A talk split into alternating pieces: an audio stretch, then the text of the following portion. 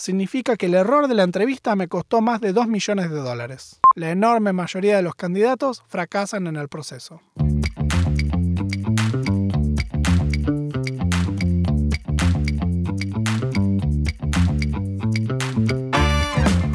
Bienvenidos a Tecnología Informal, un espacio para hablar de carrera, de inversión, de producto, de cultura y de todo lo relacionado con startups.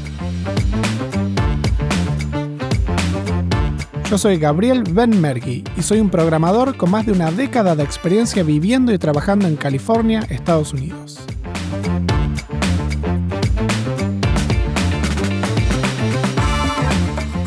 Hacer buenas entrevistas técnicas son un skill fundamental para progresar en la carrera y lograr mayores ingresos.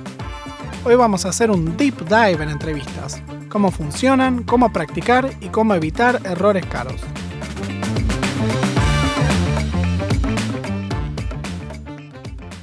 Los procesos de entrevistas están rotos. Es algo que se dice con frecuencia en el mercado cuando se habla de las malas experiencias de evaluación, la necesidad de prepararse y el tiempo que toma resolver los desafíos de las empresas. Esta experiencia ardua y a veces negativa es una gran barrera para los desarrolladores para pasar de una empresa a otra y, en contra de sus propios intereses, terminan favoreciendo procesos de entrevistas más fáciles usando referidos y contactos personales para tomar decisiones de carrera. Hoy vengo a proponer algo distinto, que uno tiene que hacer muchas entrevistas, volverse bueno en hacerlas y enfrentarse cara a cara con el rechazo. Es más, se tiene que buscar ser rechazado. Ahí es donde uno encuentra los límites de su propio conocimiento, habilidad, comunicación y entendimiento del mercado. Cuando uno descarta empresas para ahorrarse el trabajo de prepararse para las entrevistas, comete un error estratégico grave que tiene un impacto grande en la carrera. Las empresas que saltean procesos de entrevistas son las que no se pueden dar el lujo de elegir a los empleados y tienen que bajar la calidad de su staff para poder conseguir suficientes posiciones. Esto no solo afecta al salario, sino también a los contactos que se generan en los compañeros de trabajo, los productos en los que vas a trabajar y tu carrera en general. Recordemos que las empresas que más pagan en el mundo, las americanas, pagan desde 150 mil dólares por juniors hasta cientos de miles de dólares más para seniors. Para poder entrar en las empresas que pagan en esta categoría hay que ser bueno en las entrevistas, así que veamos con detalle este proceso.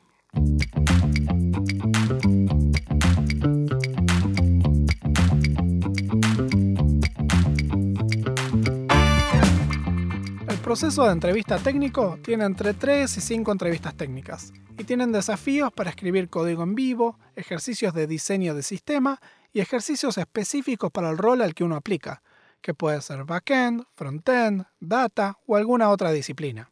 Cada entrevista toma entre 45 y 60 minutos, por lo que el compromiso de tiempo es de entre 5 y 8 horas por empresa. Además, entre ponerlas en un calendario, cancelaciones, imprevistos, los procesos toman realmente entre 2 y 6 semanas para completarse. Al final de este proceso de entrevista, todos los entrevistadores dan una opinión de hire o no hire y se toma una decisión. En general, dos no hire alcanzan para rechazar un candidato y una sola opinión negativa fuerte puede alcanzar para ser rechazado, si es una entrevista clave o viene del hiring manager. Además, las entrevistas también nivelan para los roles y para la oferta que se va a hacer. Mientras mejor te vaya, más plata te van a ofrecer. El margen para error en las entrevistas es bajo y el valor de hacerlas bien es muy alto. Hay que apuntar a hacer todas bien. En mi experiencia, la tasa de pass rate, es decir, la aprobación de candidatos, en empresas como Script, Robinhood o OpenSea, está muy por debajo del 50%. La enorme mayoría de los candidatos fracasan en el proceso. La entrevista más fundamental de todas siempre es la de escribir código en vivo. En estos desafíos, el entrevistador presenta una definición de problema y el candidato tiene que, en vivo, encontrar e implementar la solución algorítmica o de diseño para cumplir requerimientos. Históricamente, las empresas como Google o Facebook impusieron el modelo de problemas de estructuras de datos y algoritmos, parecido a la programación competitiva. Estos problemas están optimizados para elegir a gente con educación universitaria reciente, ya que son muy parecidos a lo que uno ve en las primeras materias de algoritmos en la universidad, pero que no son muy aplicables al día a día de la mayoría de los programadores. Se maneja recursión, pilas, árboles, grafos y algoritmos piolas o creativos.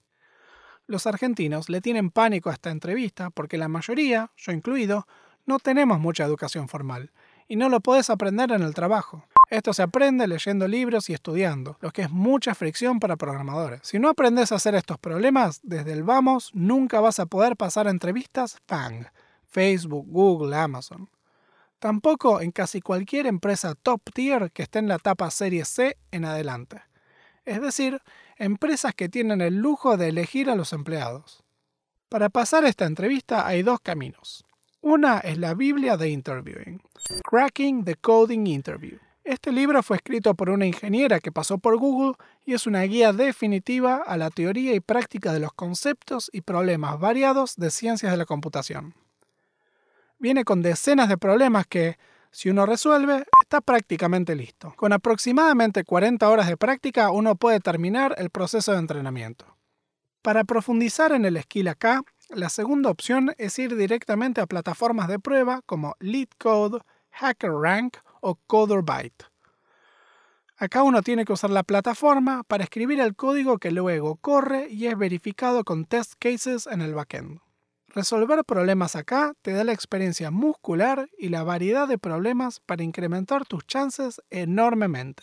Es más, es probable que los problemas que te toquen en las entrevistas ya estén en estas plataformas y uno simplemente tenga que reimplementarlas. Estos problemas son muy mecánicos y poco realistas, por lo que cada vez que una entrevista tiene que practicar otra vez y refrescar la memoria muscular y cognitiva.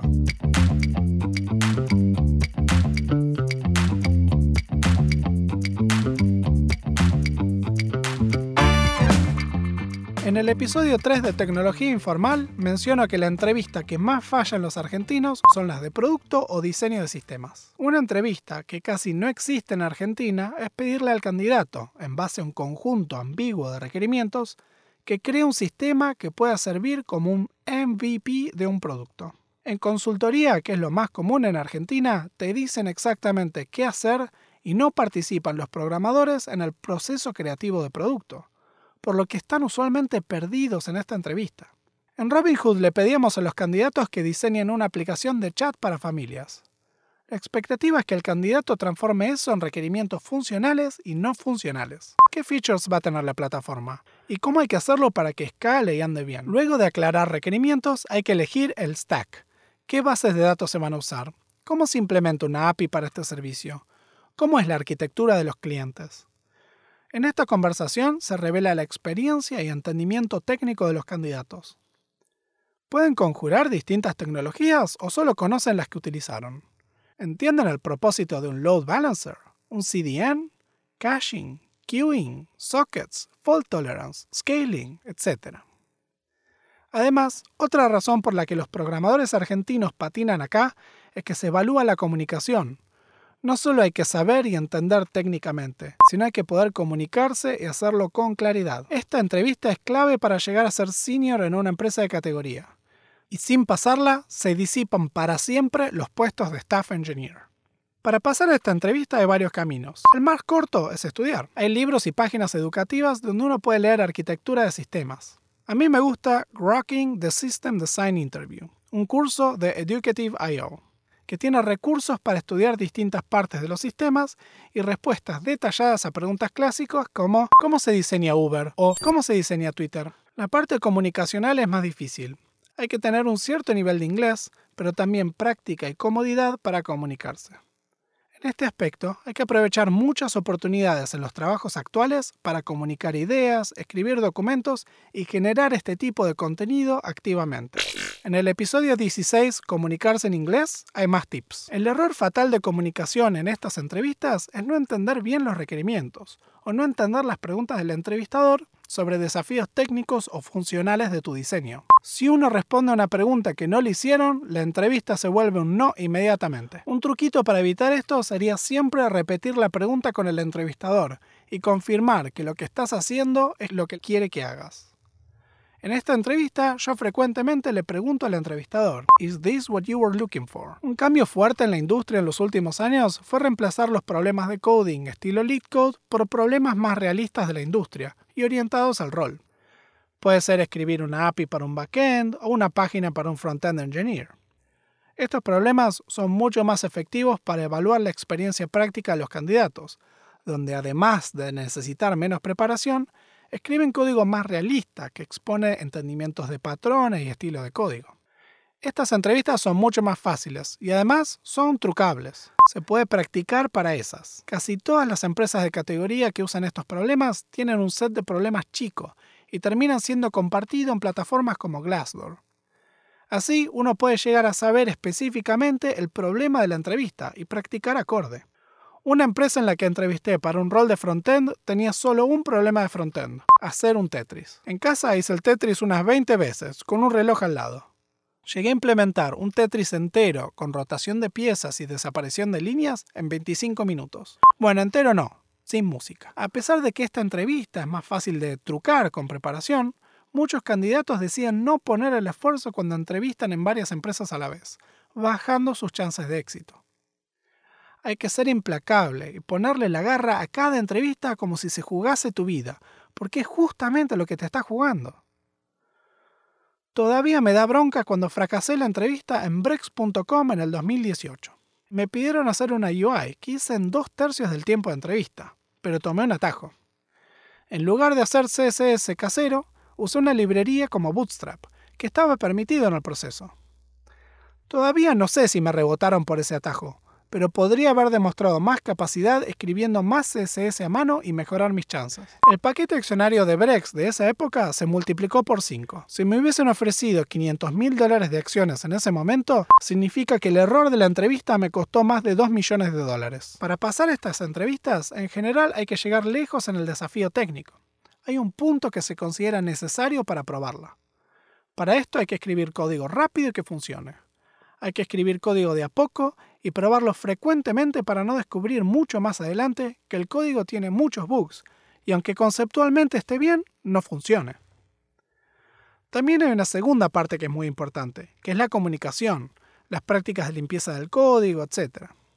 Esta segunda parte en realidad evalúa la experiencia de los programadores en un ambiente donde otros programadores le hayan revisado el código, más bien una cultura de code reviews. En open source o empresas serie B en adelante se refuerzan prácticas básicas que quedan grabadas en el cerebro, y no tener estos tics se percibe como una debilidad técnica o falta de experiencia. Cómo se comunica uno y la forma en la que hace las cosas puede dar vuelta a la entrevista en cualquier dirección. Hay servicios de preparación de entrevistas enfocados en ayudar con esto. Algunos recruiters a veces hacen entrevistas de práctica con candidatos para evaluar y ejercitar.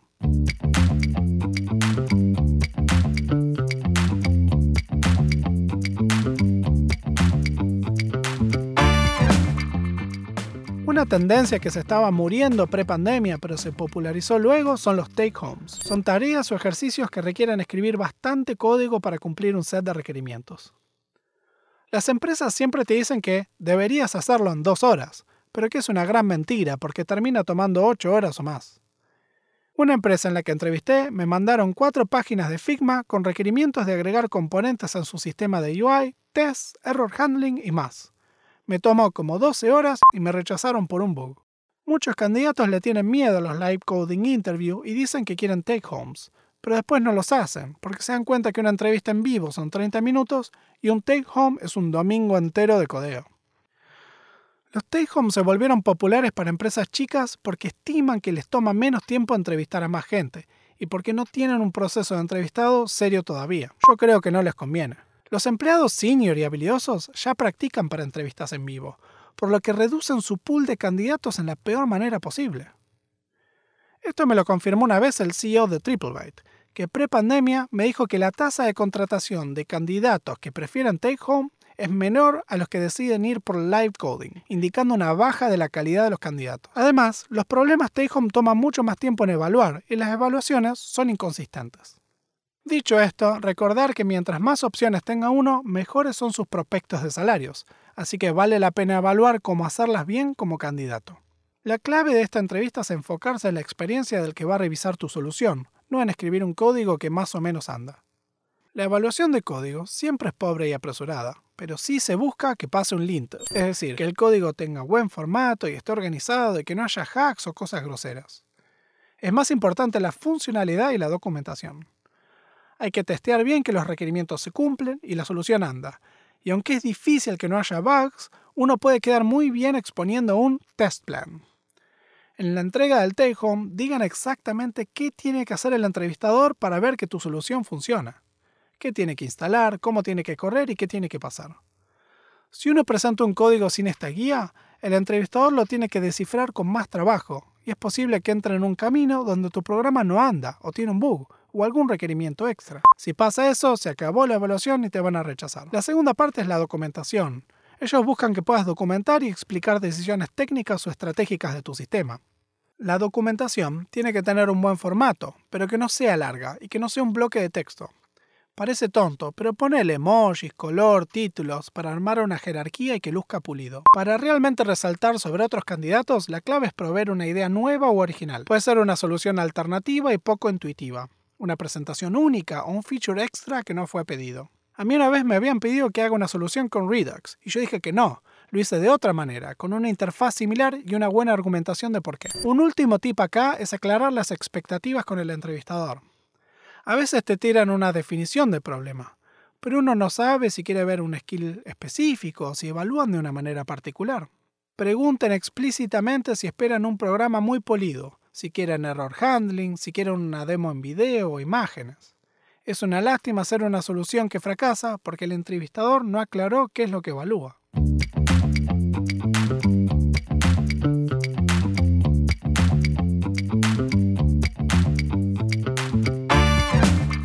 de las entrevistas duras, siempre hay al menos una entrevista llamada Behavioral, Cultura y o Producto.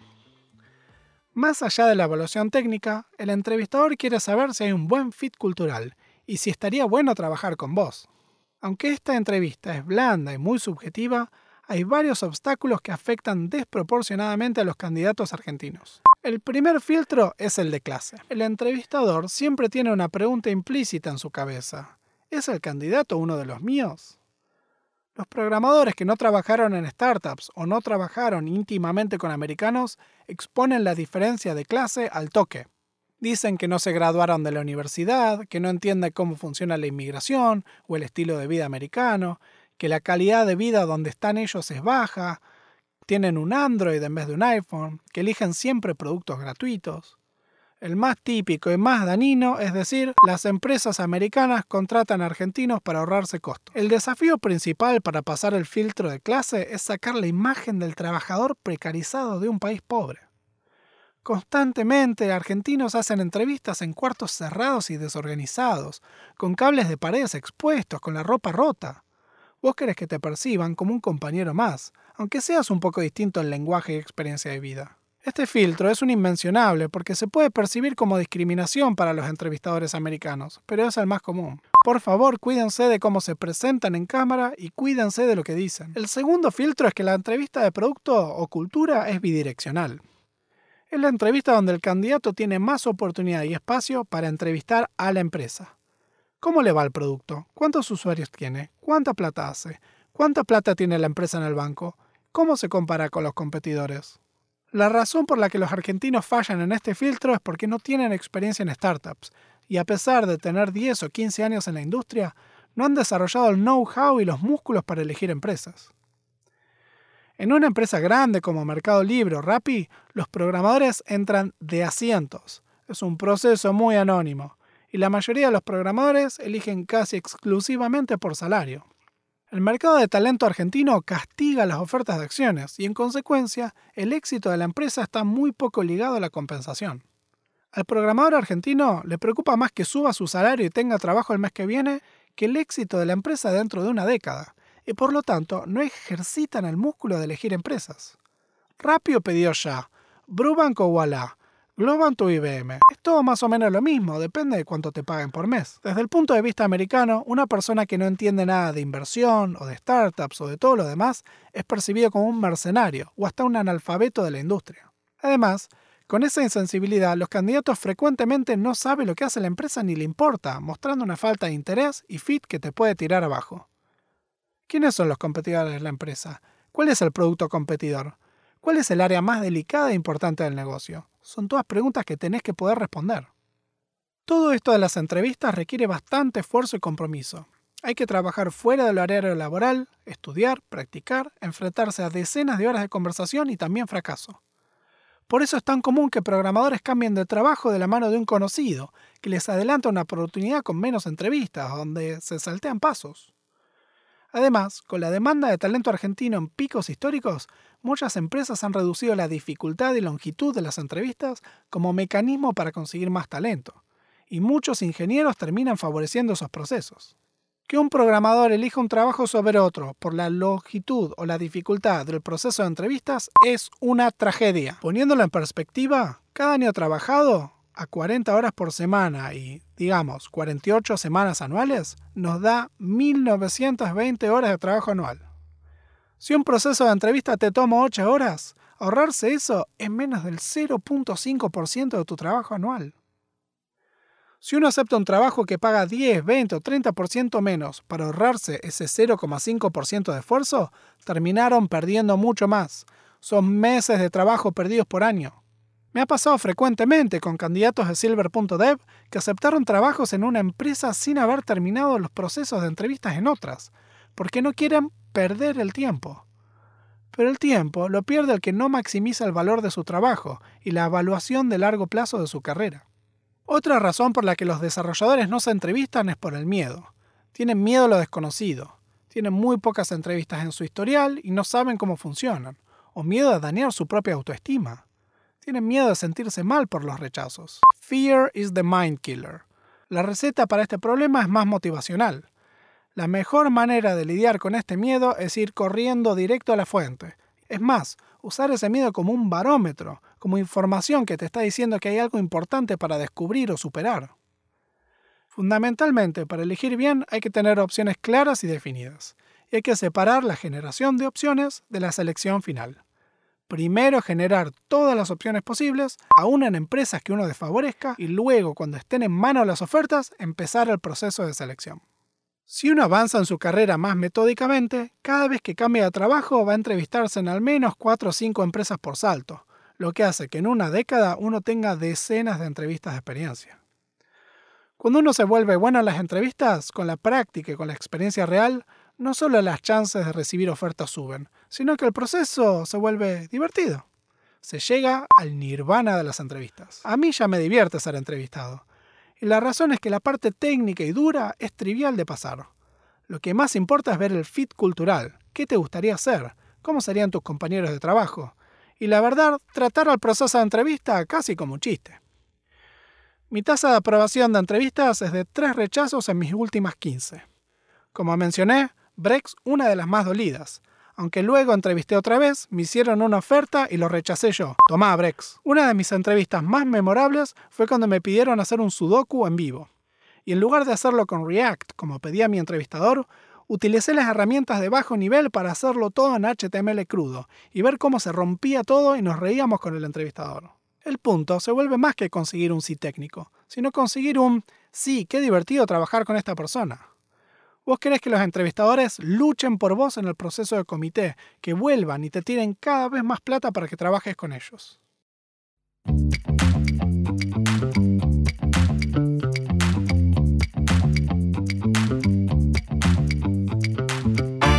el proceso de entrevistas es una manera de limitar tus prospectos profesionales y económicos. El esfuerzo necesario para volverse bueno es una gota en el océano de trabajo de una carrera. Te estás jugando tu vida laboral, tomátelo en serio. Si les gustó el podcast de hoy, se vienen muchos más. Suscríbete al podcast en Spotify o seguime en Twitter en ConanBat con doble T para estar al tanto de todo el contenido. Hasta la próxima.